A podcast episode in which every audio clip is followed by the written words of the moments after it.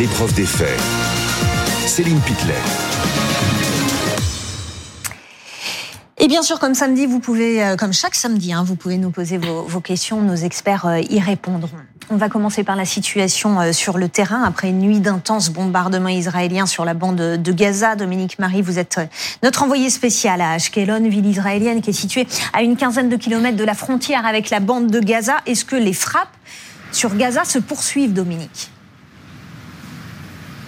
Oui, je peux vous dire effectivement que les frappes se poursuivent ici à Ashkelon. On entend parfaitement ces frappes. Il y en a une à peu près toutes les deux à trois secondes. Et par moments, ce sont des, frappes vraiment très très fortes d'un point de vue explosif, hein, puisque ici euh, le, le sol tremble littéralement. C'est vrai qu'Ashkelon c'est la plus proche des villes israéliennes de la bande de Gaza, une ville qui est complètement à l'arrêt. Hein. La plupart de la population euh, a déserté les lieux. Ceux qui restent sont simplement des gens qui euh, disposent d'un abri suffisamment sûr pour éviter les roquettes. Roquettes qui ont cessé en fait, nous disait un des habitants de la ville euh, en direction d'Ashkelon ici. Pourquoi? Parce que l'armée israélienne, vous le savez, a depuis hier procédé à une incursion en bande de Gaza et occupe actuellement euh, cette partie du territoire de la bande de Gaza qui servait jusqu'ici euh, au Hamas pour tirer en direction d'Ashkelon. Ça ne veut pas dire qu'il n'y a pas d'autres roquettes hein, qui sont tirées dans, en direction d'autres villes. On pense à Tel Aviv. Il vient d'ailleurs d'y avoir une alerte quelques minutes plus tôt. Donc cette incursion militaire se poursuit. Elle se poursuit par deux côtés. Les militaires sont entrés au nord de la bande de Gaza. Ils sont rentrés aussi à l'est de la bande de Gaza avec euh, voilà des, des, hommes au sol, euh, des pièces d'artillerie, des tanks aussi. On sait d'ailleurs que le Hamas euh, répond face à ces tanks avec des missiles anti-chars. Et ce qui est un petit peu nouveau, c'est que l'armée donne des informations sur les frappes. Alors comme à chaque fois, elle explique que ce sont des postes de commandement du Hamas. Elle a précisé aussi un peu plus tôt dans la matinée qu'un des chefs du Hamas avait été tiré et surtout, surtout 150 tunnels, c'est ce qu'explique l'armée, ont été visés spécifiquement par les bombes de l'armée israélienne. Merci beaucoup. Merci Dominique Marie en direct donc d'Israël avec Philippine David. Nicolas Tenzer, que sait-on alors qu'il est sur les dégâts et la situation dans la bande de Gaza? Écoutez, euh, d'abord il y a des éléments certains, c'est-à-dire qu'aujourd'hui euh, les hôpitaux, par exemple, euh, et de manière générale, l'ensemble des habitations n'ont plus d'électricité, ou en tout cas très très peu, parce que les générateurs ne connaissent plus d'approvisionnement en fuel qui est tout à fait nécessaire. Les télécommunications sont coupées, c'est-à-dire qu'il n'y a plus d'accès aussi à l'internet, au téléphone mobile, parce que tout simplement on peut plus recharger les téléphones, et puis parce que ça a été aussi coupé volontairement. Et la situation humanitaire est évidemment catastrophique, parce que vous avez euh, une série de personnes qui peuvent plus se faire soigner. Euh, qui n'ont plus d'eau, qui n'ont plus euh, la capacité de, manger vraisemblablement à leur faim, enfin, même s'il y a encore suffisamment de vivre apparemment pour l'instant, mais, mais en tout cas, il y a une perspective que tout ceci se s'amenuise. Et en même temps, on sait très bien que cette population est aussi évidemment otage du Hamas depuis toujours. Faut quand même le rappeler. Hein. Je veux dire que la situation aussi de cette prison, c'est aussi une prison qui est aussi celle du Hamas. Euh, quel que soit par ailleurs, je dirais, le non-respect euh, des résolutions internationales par Israël, ça c'est une réalité.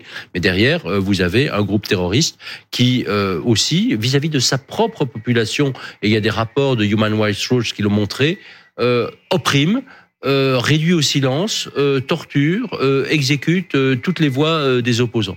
Alors on va regarder ces images euh, en direct. Ce sont, euh, c'est la fumée hein, au-dessus de la bande de Gaza parce que ces frappes sur la bande de Gaza, euh, Jérôme, se, se, se poursuivent. On, on, va écouter juste avant le porte-parole de l'armée israélienne sur ce qu'il va se passer dans les heures qui viennent. On l'écoute.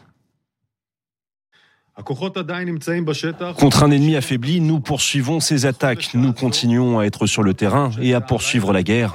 Les activités de cette nuit n'ont pas fait de victimes de notre côté. Nous continuerons à préserver la sécurité de nos forces en pilonnant par les airs. Nous n'en sommes qu'au début.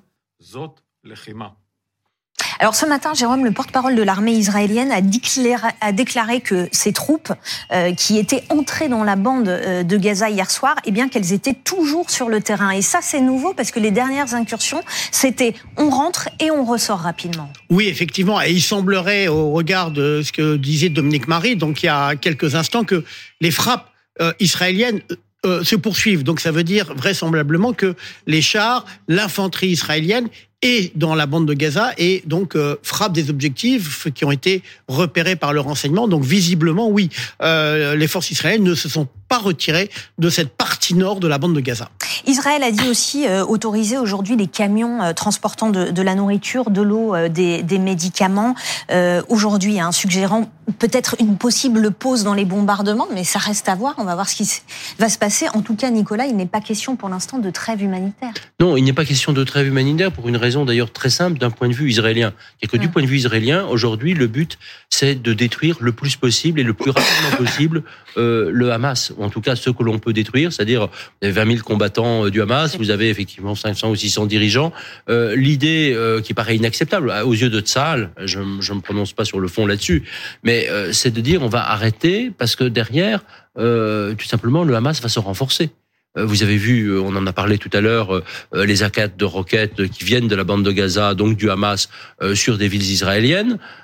Si le Hamas est toujours capable de le faire, ça veut dire que l'opération n'est pas allée encore jusqu'au bout.